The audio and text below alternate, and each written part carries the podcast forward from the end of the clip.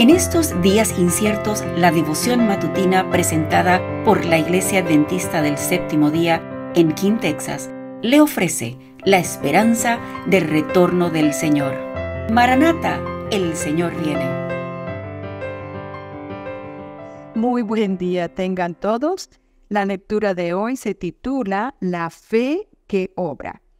Y leo de Primera de Pedro capítulo 4 versículo 7 que dice, El fin de todas las cosas se acerca. Sed pues sobrios y velad en oración.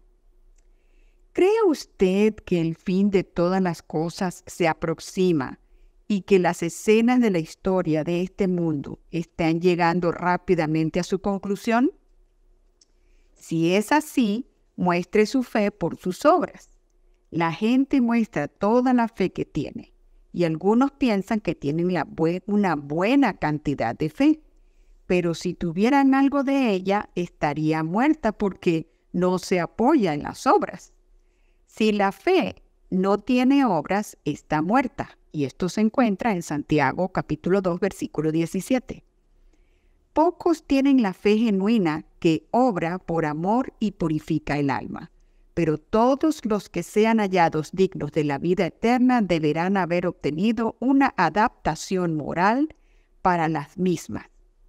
Amado, ahora somos hijos de Dios, y aunque no se ve aún lo que hemos de ser, sabemos que cuando Cristo aparezca seremos semejante a Él, porque lo veremos como Él es. Todo el que tiene esta esperanza en Él se purifica así como Él es puro. Primera de Juan, capítulo 3, versículos 2 y 3. Esta es la obra que se extiende en su camino. Usted debe experimentar la muerte al yo y debe vivir para Dios. Siendo que habéis resucitado con Cristo, buscad las cosas de arriba donde está Cristo sentado a la diestra de Dios. Esto se encuentra en Colosenses capítulo 3, versículo 1. El yo no debe ser consultado. El orgullo, el amor propio, el egoísmo, la avaricia, la codicia, el amor al mundo, el odio, las sospechas, la envidia, las malas suposiciones, todo debe ser subyugado y sacrificado para siempre.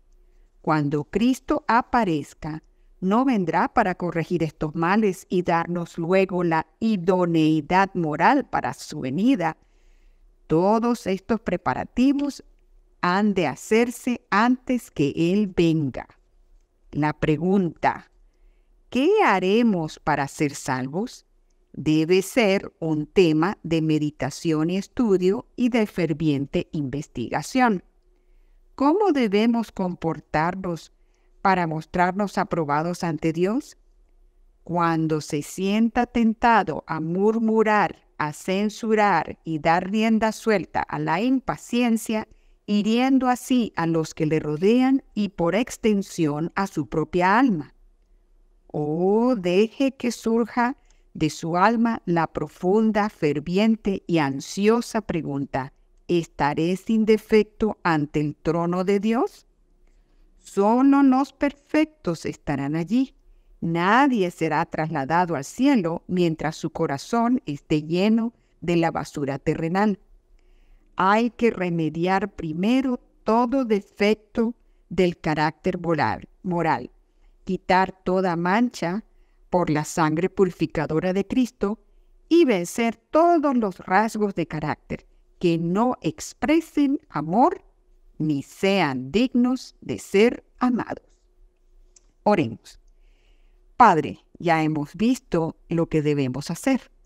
Ayúdanos, Señor, a través de tu Santo Espíritu, a obtener esa meta tan deseada como es mostrarnos perfectos ante ti y morar contigo por la eternidad. En el nombre de Jesús. Amén. Que tengan todos un hermoso y bendecido día. Gracias por acompañarnos.